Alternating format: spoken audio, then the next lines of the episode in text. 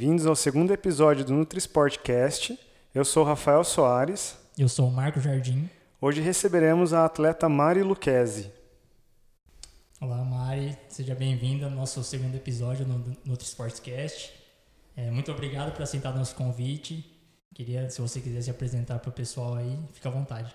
Ah, obrigado, Marcos. Obrigado, Rafa, pelo convite. É um prazer enorme estar aqui é, nesse bate-papo que a gente vai fazer top aqui sobre nutrição, um assunto que eu gosto bastante. Bom, eu sou atleta amadora, corro há quatro anos e estava lesionada recentemente, estou voltando firme e forte aí, num novo cenário, né, cenário de pandemia. Mas é isso aí, sem parar e treinando sempre. Legal, bacana. É, conta pra gente um pouco como é que foi o seu primeiro contato com o esporte, né? Se você sempre se cuidou, sempre praticou esporte, como é que você conheceu a corrida, é, que é o esporte que você mais pratica hoje, né? Como é que foi o seu contato com o esporte? É, eu sempre tive contato com o esporte desde que eu me lembro assim de criança. Há muitos anos eu, eu sou envolvida com esporte, sempre pratiquei alguma atividade física, mas a corrida surgiu há quatro anos, né? Como eu disse, é, mais para poder praticar uma atividade aeróbica para acelerar, sei lá, metabolismo, para cuidar mais do corpo, enfim. E aí surgiu um convite de uma amiga para fazer uma prova local e eu acabei treinando durante um mês para fazer essa prova. Fui e gostei muito da vibe, né, desse negócio de corrida de rua, muita gente, muito gostoso, muito organizado. E acabou que eu não parei mais. Foi assim. E quando você fez essa primeira prova, você já subiu no pódio ou não? Como que foi o pace? É, foi rápido ou não? Não, essa primeira prova eu fui para acompanhar ela. E aí no final eu percebi que estava sobrando, acabei deixando ela para trás. Falei, ah, desculpa, mas acho que eu vou. E acabei ficando já em décima colocada, não subi no pódio, mas fiquei com uma boa colocação, sem ter assim quase preparo nenhum.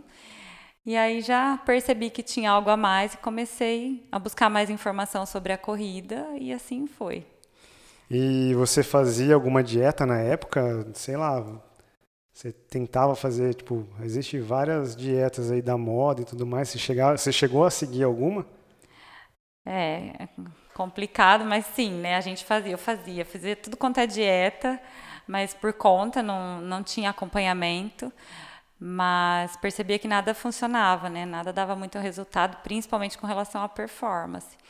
Então, não, na época não, não tinha uma boa dieta e com o tempo eu fui e fui em busca, né? A gente começa a querer melhorar e a alimentação a gente percebe que muda muito, que ajuda muito a performance. E aí foi quando eu procurei o Rafa. Hum, bacana, a gente até comentou no nosso primeiro episódio, inclusive, né, que é muito comum o pessoal quando começa já começar a fazer alguma coisa por conta, né? E aí conforme vai tomando gosto pelo esporte, vai se dedicando mais, começa a se cuidar mais e aí começa, na verdade, procura né, ajuda profissional para ter um melhor desempenho e tudo mais. É, isso não é novidade para a gente, né? Até por conta de, de tudo que tem disponível hoje em dia sobre dieta, treinamento, suplementação. É, tem muito, a gente tem muito acesso a muita, muito tipo de informação, né? Então, acho que o seu relato não é o primeiro que a gente ouve, uhum. né? E eu uhum. acho que não vai ser o último também de, de gente que já, já tentou fazer alguma coisa por conta, né? Uhum. Mas uh, o acompanhamento profissional eu acho que você vai poder é, falar melhor pra gente que é imprescindível, né? Pra quem, pra quem quer se dedicar um pouco mais ao esporte ou para quem quer simplesmente ter uma melhor qualidade de vida, né? Sim, é, inclusive eu sempre gosto de destacar bem com as pessoas, com os meus seguidores, que a gente nunca deve copiar a dieta de ninguém. Né? A dieta ela é feita é, para cada pessoa, para cada biotipo. E principalmente a gente tem que tomar muito cuidado com as informações que tem na internet, porque tem muita coisa boa, mas também tem muita coisa que, que não é legal. Então procurar sim um profissional real, né? e, e é isso. Cada pessoa tem uma individualidade e com certeza, com toda certeza, vai ter um resultado. Bacana. Marquinhos, pensando aí em pré-treino, você acha que cafeína é, antes do treino ajuda? Foi uma seguidora dela que, seguidor, seguidora dela que perguntou. E aí, o que, que você acha? Cara, eu tô pra te falar que a cafeína tá dentro daqueles suplementos que são um dos poucos que fun realmente funcionam, né? Que a gente tem, assim, um consenso até que bacana na literatura, né? Falando que, que pra, ajuda na performance, né? Então eu creio que ajuda sim. Só que ela tem uma, uma dosagem né, que varia entre 3 a 6 miligramas por quilo de peso, né, dependendo do indivíduo, dependendo da tolerância. Isso, isso vai variar de indivíduo para indivíduo e é justamente por isso que é bom a gente procurar um profissional, né, para quem está querendo assim ter algum algum recurso, né, que a gente chama de recurso ergogênico para melhorar a performance para quem está se dedicando mais, procurar o profissional e não tomar por conta, porque a gente às vezes não sabe a dose, às vezes acaba subestimando ou superestimando.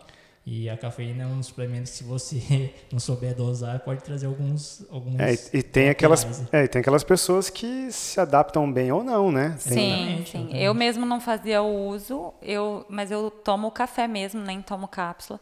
E comecei, passei a fazer e eu noto bem o resultado, assim, é, é bem interessante, sim. Sim, sim. É, tem um estudo até recente falando sobre isso, café, cápsula, qual que traz mais resultado. E por incrível que pareça, tanto café, cápsula, tem basicamente o, né, estatisticamente falando, eles têm o mesmo, sim, sim. O mesmo resultado, né, mesmo padrão de resultado. Então, às vezes, pensar em tomar um café ao invés de comprar uma cafeína, só se realmente a pessoa não gosta de café, talvez, né? Exatamente, né? é. É, tem gente que às vezes não, não gosta, né, do, do café, de tomar o café, daí é válido a suplementação, né? Porque é uma cápsula, a cafeína está isolada lá, você Sim, toma, era o meu não tem sabor, é, não tem nada. Foi o meu caso, eu mesmo não tomava café, comecei a tomar para tentar fazer o uso antes de tentar a cápsula, porque eu prefiro ir para o alimento. E deu certo, virei, acabei viciando no café. Ô Mari, vamos um pouquinho para as provas. Fala pra hum. gente aí, quantas provas mais ou menos você já participou, troféu, como que você você Como tá reage tá às conquistas, né? Pode Bom, falar pra gente. Eu tô com uma média de 58 mais ou menos provas e com uma média de 50 conquistas. Claro que as primeiras foram categorias, né? Eu peguei acho que umas quatro, cinco premiações como categoria na faixa etária. E depois eu fui subindo essa posição para geral e já cheguei a pegar colocação na elite e também em provas grandes, em provas maiores aí pelo Brasil afora, também cheguei a ficar em categoria, mas muito bem colocada, com muitos milhares de mulheres, mas com bons resultados aí. Se a gente for parar para pensar né, em apenas quatro anos já esse número grande de provas com esses resultados que você tem é realmente impressionante. Ô Mari, para performance, faz quanto tempo que você está treinando assim performance para corrida? É, o meu melhor ano foi o ano passado é, que, tá, que a gente está com foco mesmo, assim, faz uns dois anos. É, esses dois anos, o que, que você avalia em termos de performance e como que você se avalia, melhor dizendo? Você acha que você melhorou mais ou menos, pouco, muito, muito, sim. Sim, eu melhorei muito, muito mesmo. Tive uma, uma melhora bem considerável. Até achava que não era possível, achava que já tinha estacionado, que não, né? Às vezes o treinador falava que dava para melhorar, dava para treinar mais forte. Eu falava não, acho que já cheguei no meu limite. E junto com isso aí entrou a alimentação, né? A dieta foi muito importante, onde eu tive foi um dos pontos que eu tive mais melhora há dois anos atrás que eu comecei com Rafa. E, e foi isso, assim, mas eu melhorei muito, muito mesmo. E o ano passado foi, assim, o meu ápice. Tive uma melhora considerável. Às vezes aí. tem que brigar com ela para ela comer tudo, né? né? Que é... é... exatamente isso que eu ia perguntar, né? Porque eu também já te acompanhava nas redes sociais antes e eu creio que todo mundo que te acompanha deve perceber isso aí, né? Você já relatou que a alimentação contribuiu bastante para sua melhora na performance a gente vê que você come muito carboidrato. E, geralmente o pessoal tem medo, né, desse nutriente, né? Sim, Fica... é, cada não, vez... inicialmente, inicialmente foi interessante, porque ela não queria comer aquilo, porque ela falou que ela ia engordar, né? Exatamente. Na verdade, acho Foi que esse isso, é o maior né? medo. Né? Sim, né? porque eu cheguei pro Rafa com aquela né, ideia de low carb. Eu cheguei a passar por profissionais que me tiraram carboidrato. Então, Mesmo quando você já estava treinando? Sim, treinando muito. Eu pedalava, eu treinava até mais do que hoje. E chegaram a me tirar o carboidrato. E é nítida a diferença, né? A falta de energia que eu tinha, o acúmulo de gordura. Quando o Rafa começou, que eu comecei a realmente fazer certinha a dieta, comer a quantidade, eu comecei a perder gordura, né? Comer muito mais, porque eu passava fome, treinava, não comia carboidrato, passava fome e ficava naquele é, empate, né? Sem resultado nem de performance, nem de corpo. Então, realmente não é legal. E cada vez que eu posto os meus pratos de carboidrato, muita gente duvida. Até o Rafa duvida que eu como. Ah, e tem eu que como. duvidar. Tem que duvidar, porque tem. tem... E eu como, hein? É, porque Eu tem. imagino quanto de, tipo, quantas pessoas devem olhar e ficar espantadas com aquilo, deve tipo, te questionar, né? Ou perguntar. sim, porque- principalmente mulher. A mulher tem muito Exatamente. medo do carboidrato, né? É, principalmente à noite, né? Depois Sim, das 18 sim. horas. Né? É proibido, né? Por tá proibido o carboidrato depois das 18 horas. É, comeu, morreu. Mas é, é bom, é bom deixar claro, porque como a Maria ela tem uma rotina de treinamento, se dedica Sim, muito, é sim. lógico que aquela quantidade que ela mostra é a quantidade que você passou e vocês chegaram num consenso de é, aquilo que ela necessita, né? É, eu não vou nem falar assim em gestão calórica dela, mas assim, é, é muito. É alta. Se a gente, se a gente pensar é, para uma pessoa normal, para uma mulher, talvez do peso dela, até mesmo da altura, é, é considerável. Sim, sim. É, eu costumo, eu falo bem isso para as pessoas também, que muitos me pedem, ah, me passa a sua dieta. Eu falo, não, eu mostro como inspiração, mas quantidade e o tipo de alimento, cada um tem que ver com o seu profissional por conta disso, né? Eu tenho um gasto, eu tenho um, um consumo, eu corro para uma performance, eu tenho um objetivo, né? Cada um tem um, tem que. Exatamente. É, a- a- o trabalho que, que às vezes os influenciadores acabam exercendo, no caso, seu caso, um lado po- positivo, né? Porque você mostra a sua realidade, o que você faz, mas não extrapola o que é feito para você para outras pessoas, né? Isso é interessante, que não é o que a gente geralmente vê, né? Que às vezes pessoas tentam influenciar e passar algum tipo de informação que na verdade não é feito para todo mundo e a gente sabe que isso não é feito para todo mundo. Então, é, o pessoal tem que olhar com mais cautela as pessoas que eles veem como exemplo, né? E não, não tentar repetir né, o que o outro faz. Sim, a gente tem que ter um filtro muito bom, porque eu mesma, às vezes, né, às vezes acompanho e a gente vê muita besteira por aí. E a gente sabe que tem muitas pessoas que se inspiram e copiam, né? E o que é muito perigoso. E as pessoas não estão muito preocupadas, não. Os, os influenciadores vão falando, vão pondo para fora aquilo que, que pensam. Exatamente. É complicado a gente julgar também o lado do influenciador, porque a gente Sim. não, não sabe o, o- Na verdade, O a gente que ele ouviu, sabe, né? assim, É. né, Meio por cima do porquê dessa, dessa propagação de, de um monte de informações e ficar.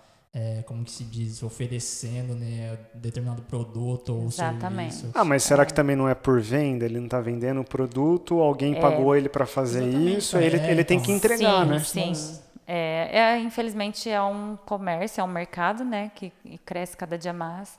Mas eu acho que vai, é que nem a gente falou, vai das pessoas que estão do espectador, mas vai muito sim do, do influenciador. Eu, por exemplo, eu, eu não uso, eu não faço propaganda daquilo que eu não uso, principalmente em parte de suplemento e alimentação. Eu já tive inúmeras propostas com relação a chá, com relação a várias coisas, low carb e tal. Imagino. E eu sou muito honesta, sou muito sincera, já tive propostas assim de valores e eu não peguei. Não que eu não quisesse, que não precisasse, mas o meu público não merece acompanhar algo que eu realmente não faça. né? É o interessante é que ela já veio até me perguntar uma vez se aqueles algum dos suplementos que, que ela ia ganhar teria alguma alguma Um tipo influência. benefício ou- É, mas é, que nem eu falei pra ela, tá, vai, vai tomar pra quê se o time tá ganhando, vamos pensar assim. Sim. Exato. Às vezes pode até ser um suplemento que vai tipo, te ajudar, embora sejam poucos que realmente funcionam,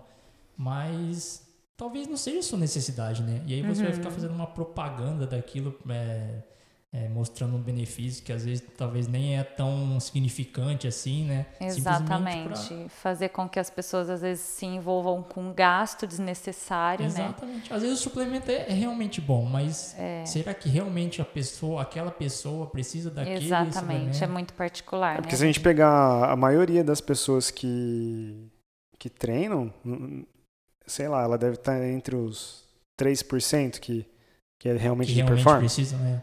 Entendeu? Aí você pega o resto É, das tem pessoas. Isso, sim. É, Que corre para emagrecer, que corre, né, para se verdade, divertir. As, as pessoas que te, te acompanham não necessariamente praticam um esporte da mesma forma que você pratica. Às vezes o pessoal pratica um esporte mais recreativo ou simplesmente para se manter né? saudável. É o que eu e... falo, não, não, não tá exercendo a mesma força ali no, no, na atividade, não, não precisa desse, né, desse suplemento Sim. aí.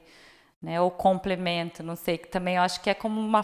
Eu, no meu caso, o Rafa passa o whey como complemento, Sim. porque eu não consigo comer naquele determinado horário. Então, tomo aquele pouco para complementar. Então, né, muitas vezes não tem porquê mesmo. Exatamente. Ô Mari, e prova, assim, você tem uma que você mais gosta? Que, que eu mais essa, gostei de fazer? A queridinha, é? Ah, com certeza foi Chicago, né? foi a minha primeira major e pretendo completar seis, se realmente nesse cenário for possível. E, e foi sim, com certeza, a prova inesquecível com relação à prova mesmo e, e, com relação à performance, consegui atingir meu objetivo. Uma prova sensacional, não, jamais vai, ficar, vai ser esquecida. Como, como, que, como que você se preparou para essa prova? Uma maratona, em outro país, num outro clima? Como é que foi a sua preparação? Sim, é, requer muito preparo. Primeiro que começa um ano antes, né? Porque eu, eu tinha muita vontade de chegar em Chicago através de índice e para obter um índice a gente tem que fazer uma prova com um ano de antecedência para realizar a inscrição, que eles abrem com quase um ano de antecedência. Assim que aconteceu em, 2000, em 2018, eles já abrem para 2019. Então eu já tinha que ter esse índice.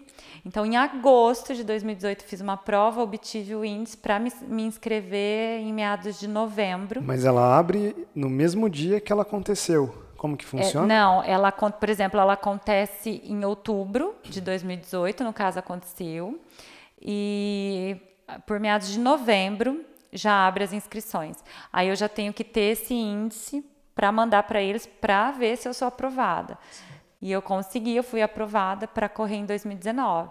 Então a partir daí já começou, né, toda todo o preparo, treinamento, alimentação, é, assim, mais, mais perto, claro que a gente começa a pegar mais pesado, com o preparo faltando em média quatro, três, quatro meses, mas é, a gente vem construindo, né?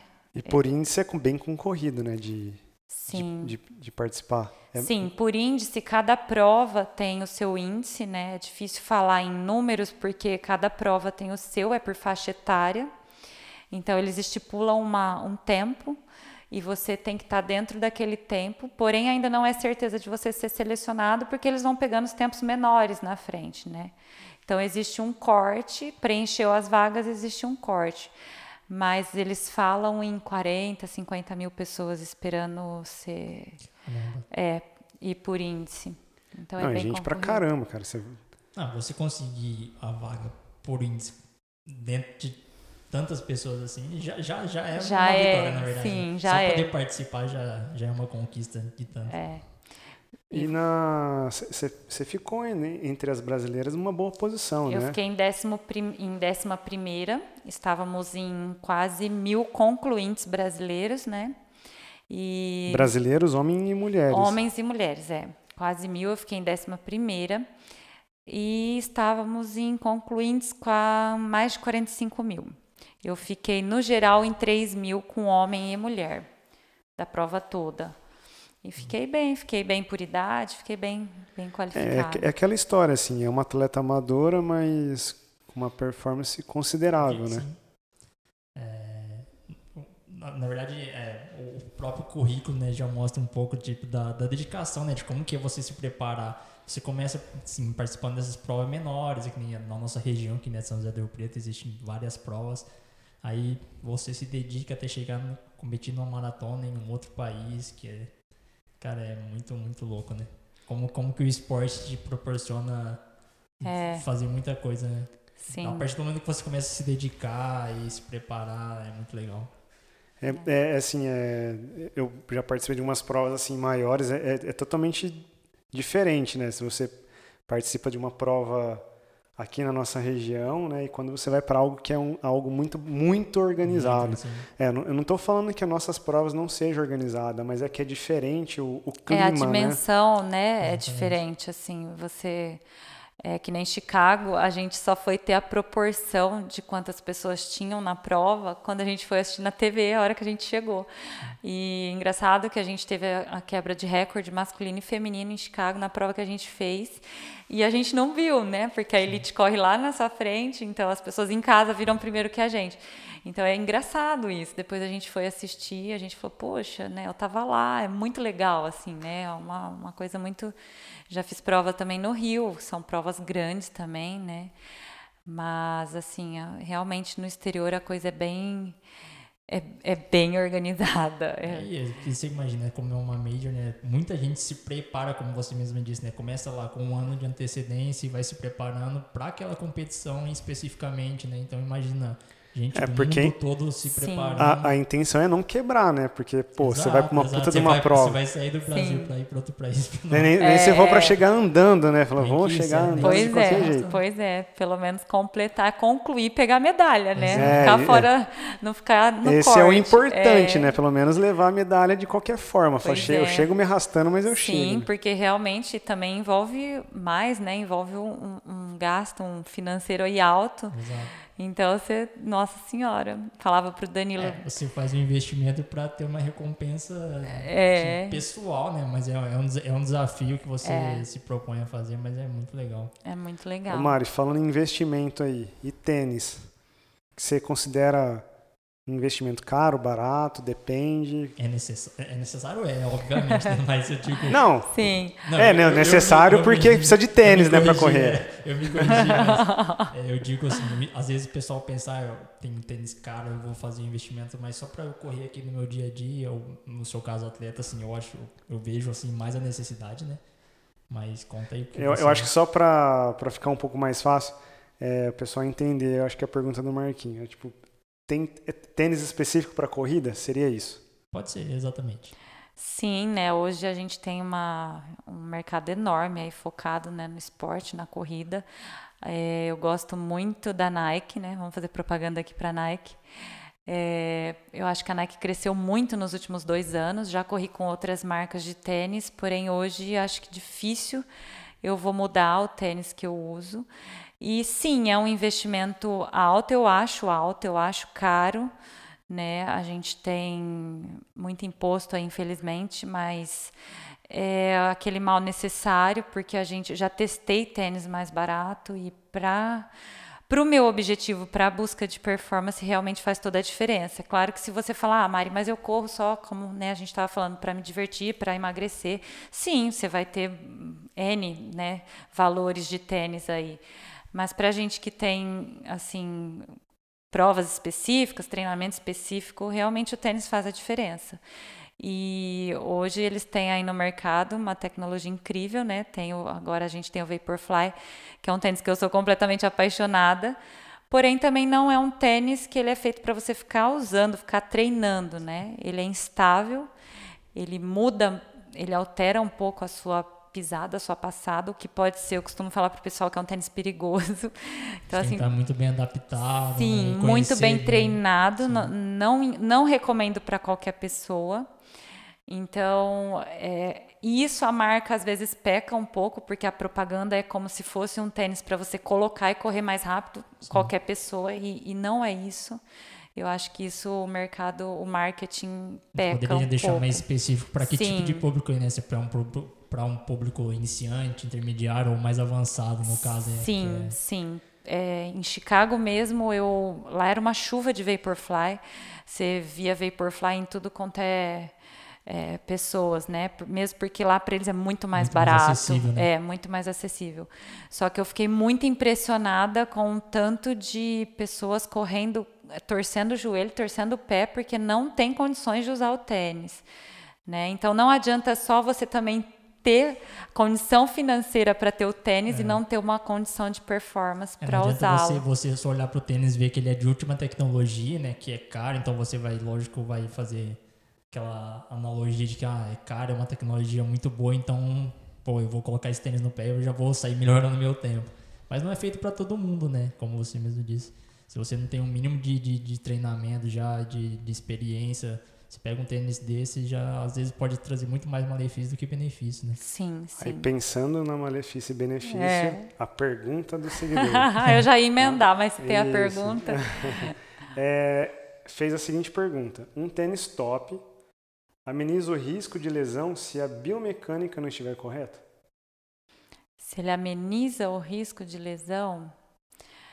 Olha, eu, eu, sei, eu acho que é tudo muito assim, tudo muito ligado, né? Um conjunto de, de, de coisas. A biomecânica tem que estar mais ou menos ok para você poder colocar um tênis top. Aí você talvez vai minimizar uma lesão. Agora, eu não acredito que o tênis, eu, por exemplo, estou usando um tênis que ele promete ter uma maior absorção de impacto, porque eu estou voltando de uma lesão, e realmente eu sinto isso nele, ele absorve mesmo o impacto. Mas se eu estiver entrando com o pé errado, se eu tiver com uma postura, provavelmente eu vou lesionar. Eu não acredito que o tênis vai evitar a lesão.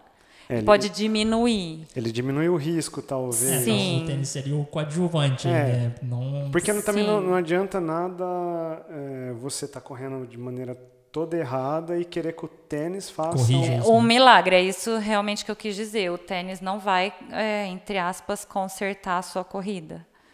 Né? Ele vai talvez te proteger aí por um tempo. Esses tênis de performance mesmo, tanto é que eu não estou podendo usar, fui proibida pelo ortopedista, porque eles te levam a uma lesão, né? O perigo do tênis de performance é esse, ele pode te levar a uma lesão, então tem que tomar muito cuidado.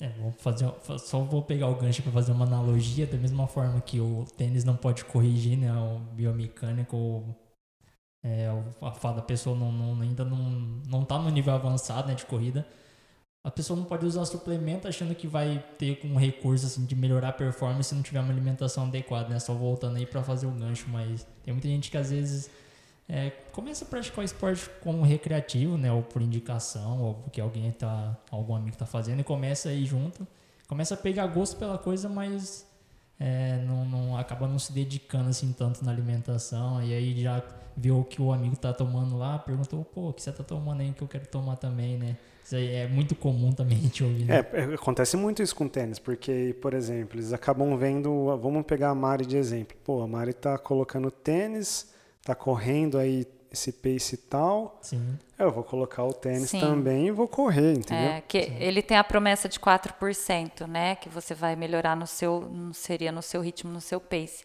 Porém, o que eu costumo falar para as pessoas, ele, ele realmente ele é um tênis rápido. Ele, eu já senti, a, a, eu sinto a diferença, a melhora. Mas é aquilo, né? Desde que seja uma pessoa treinada e preparada, porque senão ele pode te tirar esses 4%. Exatamente. Você, como é uma pessoa treinada, já usou vários tipos de tênis, você- vai conseguir perceber essa melhor, né? Às vezes 4% para um atleta é um negócio gigantesco. Uhum. Para um corredor comum aí, isso não vai significar muita coisa. É, então, a às per- vezes não tem necessidade A disso, pergunta que fica é: esses 4% vale a pena para você? Porque, assim, risco de lesão tem. Uhum. Se tem risco de lesão, o que, que esses 4% valeria para você, entendeu? É, Se não é Se performance. você pegar um atleta de elite tá competindo pelo pódio, pô, 4% é uma diferença Sim, significativa, é né? E é, o- e é o trabalho dele, né? milésimo, É. então, um milésimo de segundo separa o primeiro do segundo colocado. Então, Sim. para esse tipo de, de pessoa, vale É. a pena. E outra, ele já sabe que ele tá, que ele tá usando ali, né? Como é que ele vai usar aquele equipamento, digamos assim. Agora, para uma pessoa comum, E Mari, falando de lesão, você teve uma lesãozinha aí, você vem, fala sempre na- nas redes sociais, é até legal porque você até dá dicas aí para tentar o pessoal não errar, não fazer besteira. É, O que, que, que, que você acha que trouxe a lesão? É, você acha que poderia ter evitado por algum motivo? qual Ou foi pode. o aprendizado, né, com a lesão É né? Porque, é. querendo ou não, a gente... Esse- Essa é a pergunta que eu também ia fazer, porque assim, é, a gente às vezes acaba querendo tirar o máximo da gente possível e acaba chega esquecendo que do o corpo. É, exatamente. Sim, É, eu falei bastante para o pessoal. No começo me culpei, me cobrei, é, tentei achar um vilão, um culpado. E durante o processo de recuperação, depois que eu que passou, o que eu tirei disso foi que realmente não, acho que não existe uma culpa, não existe um, um vilão. O que existe é assim, acho que foi um acúmulo de tudo, né? De treino, um acúmulo de duas maratonas que eu fiz o ano passado, somado a um pouco, sim, de erro de mecânica que a gente avaliou agora e percebeu que tinha esse erro. Então não vejo, não vejo culpados. Eu acho que também é um esporte que é muito lesivo. Com certeza, espero que não, mas provavelmente ainda terei mais lesões, como qualquer outro atleta. Eu, inclusive, demorei a ter uma lesão, foi minha primeira lesão. Eu nunca tinha tido nada. Então, eu acho que é isso. A gente tem que se cuidar para não ter mais, mas eu acho que evitar, assim, eu acho que é um pouco. É, fugir de uma lesão acho que é um pouco difícil. Então, acho que está é, todo tem, mundo sujeito e exposto tem um risco, a né? Tem o um risco Sim. da lesão, né? Se você está treinando e, e, tem objetivos de prova, de performance, Sim. eu acho que é muito difícil pra a gente quem, não. Para quem treina em alto nível, né, o, já o desgaste é diferente, né? Tudo, tudo mais, é tudo com peso a mais, né? Então Sim. a gente às vezes está ali tá achando que está bem, tá, tá vendo o é. resultado, às vezes quer puxar um pouquinho mais, né? E acaba que não não, não vê aquele sinal de alerta do nosso corpo, né? Do, do limite, né? A gente não consegue é. ver o limite, que é onde acaba, acaba é. acontecendo as lesões, né? É o que eu costumo dizer para o pessoal, faltou eu, eu ouvir, da minha parte, ouvir o meu corpo, meu corpo estava reclamando, estava dando sinal, eu vinha Sim. com dor há meses, com dor assim, com incômodo, né? Aquilo para mim não era normal, porque eu nunca tinha tido dor e incômodo, só que por ter um preparo muito bom, por ter uma resistência boa, uma musculatura forte, eu acabei aguentando o que às vezes para uma outra pessoa já, tiver, já, já teria parado de correr. Sim. Foi o que acabou atrapalhando. O próprio médico falou, como o meu limiar de dor é alto, eu acabei aguentando, eu não, eu não sentia dor ao correr. E era uma lesão que era para sentir dor ao correr. Então eu não eu fui, fui levando, fui levando. Então faltou isso mesmo, faltou esse ouvir aí o corpo e agora eu fiquei bem esperta, qualquer sinal a gente ah, vai parar, vai diminuir. Deve ter sido é, é muito difícil. Eu fiquei 75 dias sem correr. Nesses quatro anos, acho que eu nunca tinha ficado nem uma semana. Então foi muito difícil, foi um processo muito difícil. Eu perdi peso, porque entrou a parte emocional também. Sim. E a gente perde tudo, né? Voltei a correr, a caminhar quando eu voltei. Foi muito difícil aqui para mim, muito, muito, muito mesmo. É, mas é, é interessante um atleta falar isso, porque às vezes o, o próprio aquele amadorzão que corre por, por diversão ele não aceita esse tipo de coisa, né? De ter que parar, de ter eu que. Vejo, eu vejo muita gente se lesionando porque, por exemplo, se você pega aí uma pessoa comum aí, sem ser um atleta ou, ou até mesmo um atleta amador, começa a correr por recreação, né? Por, por diversão, e ele vai pegando gosto na coisa, ele vai vendo que ele, ele é perceptível a evolução, né? E a pessoa quer cada vez mais, quer cada vez forçar mais. Mas se ela não tem um acompanhamento ou se ela não sabe perceber qual que é o limite do corpo dela, vai dar problema também. Uma hora, uma hora a conta chega, né? A con é. conta você precisa de musculação, né, Mari? Sim, e os, eu fico às vezes bem assustada porque é muito mais comum do que vocês possam imaginar o tanto de pessoas que conversam comigo diariamente sobre lesão. Então, assim, tem muitos casos. E a maioria não para. Então, eu acho que é o que é mais difícil. E depois que eu entrei nesse processo, eu venho conversando muito com eles e muitos vieram me agradecer por ter dado ouvido a, e visto o que eu passei e ter diminuído muita gente, muitos não precisaram nem parar, né? Eu falei, às vezes é uma lesão, a minha mesmo, se eu tivesse, de repente, há um mês antes, ter diminuído, né, tivesse parado 15 dias ou tirado o volume, eu não tinha ficado esses 75 dias aí. É, mas é interessante você falar isso para o seu público, porque senão as pessoas acham que você é de ferro, Sim. não vai ter problema, Sim. né? Que só, ninguém tem problema e, e só, é, é um robô. Só, só tão, é, exatamente, as pessoas estão acostumadas a ver o lado bom, né? O que você compartilha no seu dia a dia, ah, o seu treinamento, a uhum. sua dieta e tal, mas a partir do momento que você começa a compartilhar uma lesão, um problema que você teve, as pessoas, pô, ela Sim, é? e foi bem legal quando eu descobri, até inclusive contei primeiro pro pessoal do que pro Danilo. O marido nem estava sabendo ainda da lesão, nem o treinador. E porque as pessoas acolhem muito a gente, isso é muito bacana e se sentem, né, muito mais próximo da gente, né? Sim. É tipo, poxa, ela também se lesiona, Exatamente. né? Ela também vai passar por um momento difícil. Então eu tive assim inúmeras mensagens e pessoas que vieram abraçar e me confortar e ficar ali comigo esse tempo todo e vibra e maior carinho. Isso é muito legal. Você mencionou o lado emocional, né, do tempo que você ficou parada. Como é que é o lado emocional é, no oposto, né, no, no, na, na, hora de uma prova, por exemplo, que eu acho que, acho não, né, sem dúvida conta muito, não é só você é, se alimentar bem, treinar bem, mas o lado emocional, né, psicológico, deve ser muito preparado para uma maratona, acho que principalmente tem né, que é uma prova maior, a prova mais longa que tem na é uma das mais longas, né? A preparação emocional deve ser muito Sim, é uma coisa que também me perguntam bastante, como que a gente faz para lidar principalmente com a ansiedade, né? Então eu costumo dizer que não, assim não tem muito segredo, faz parte, né, a ansiedade. O dia que não tiver mais ansiedade é porque não tem que trocar de esporte. Mas para minimizar, porque essa ansiedade pode sim atrapalhar, né? Atrapalha muita gente.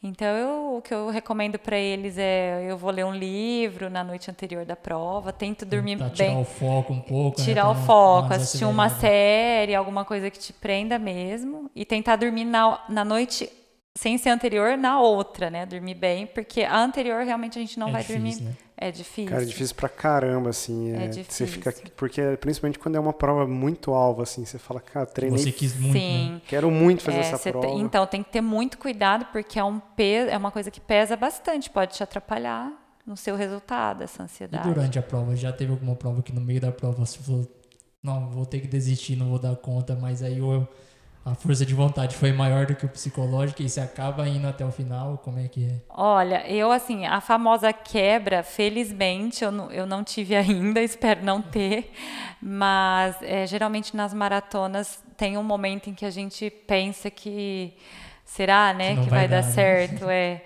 É, geralmente lá nos, depois dos 30, o Rafa já fez, ele sabe. É muito comum a gente começa a dar uma desligada e a gente acha que realmente não vai dar. Mas parece que a gente renasce no meio disso e vai e busca onde não tem. Né? é. Cara, é interessante porque é. a gente fala assim, ah, eu corri 21, 42 é, é fácil. É tranquilo, né? É. Tranquilo. Né? Chega no 30, você fala, falta 12 ainda. É, é, esse, esse, essa ansiedade aí, esse emocional tem que trabalhar muito, porque realmente quebra a tua cabeça. Às vezes é. você tá bem fisicamente, mas. É uma luta com você é. mesmo, né? É, eu participei de uma prova, primeira maratona minha em Floripa. Primeira, né? Você não sabe muito o que, que vai acontecer. E eu comecei no quilômetro 38, um pouco antes, que é onde o pessoal começa, né? Ter a famosa quebra. E aquilo começou a me abalar emocionalmente. E eu botei um tapume assim. Falei, não, isso não pode mexer comigo. Eu treinei muito e eu preciso continuar, porque a minha vontade era parar e ajudar as pessoas. É uma coisa que mexe muito mesmo, porque você vê as pessoas sofrendo mesmo, sabe? E, e passando mal e caindo no chão e tendo cãibra e desmaio. Então, aquilo me mexeu comigo, mas já foi um aprendizado para as outras, que eu sabia que eu ia me deparar com isso de novo, mas que eu tinha que estar preparada. Então, é... Mari, é, eu agradeço você ter vindo. A gente vai ter que encerrar aqui. Tá? É, muito obrigado pela participação, por ter aceitado vir aqui conversar com a gente. É muito interessante sempre conversar com vocês, atletas, principalmente de performance. Né? Nossa ideia é sempre chamar novos atletas, tá? É, espero que a gente consiga, aí numa, numa próxima vez, aí mais para frente, conversar de novo. Ah, que bom. Eu que agradeço o convite, é sempre um prazer e a gente teria mais umas duas horas de conversa por aqui. Obrigado. É, assunto não, não falta, né? Mas foi, foi muito. agregou muito pra gente essa conversa. Creio que para todo o pessoal que acompanha aí vai ser muito. É, vai ser muito bom também poder ouvir um pouco do que você disse pra gente. Muito obrigado. E bom, obrigado você também, Marcos.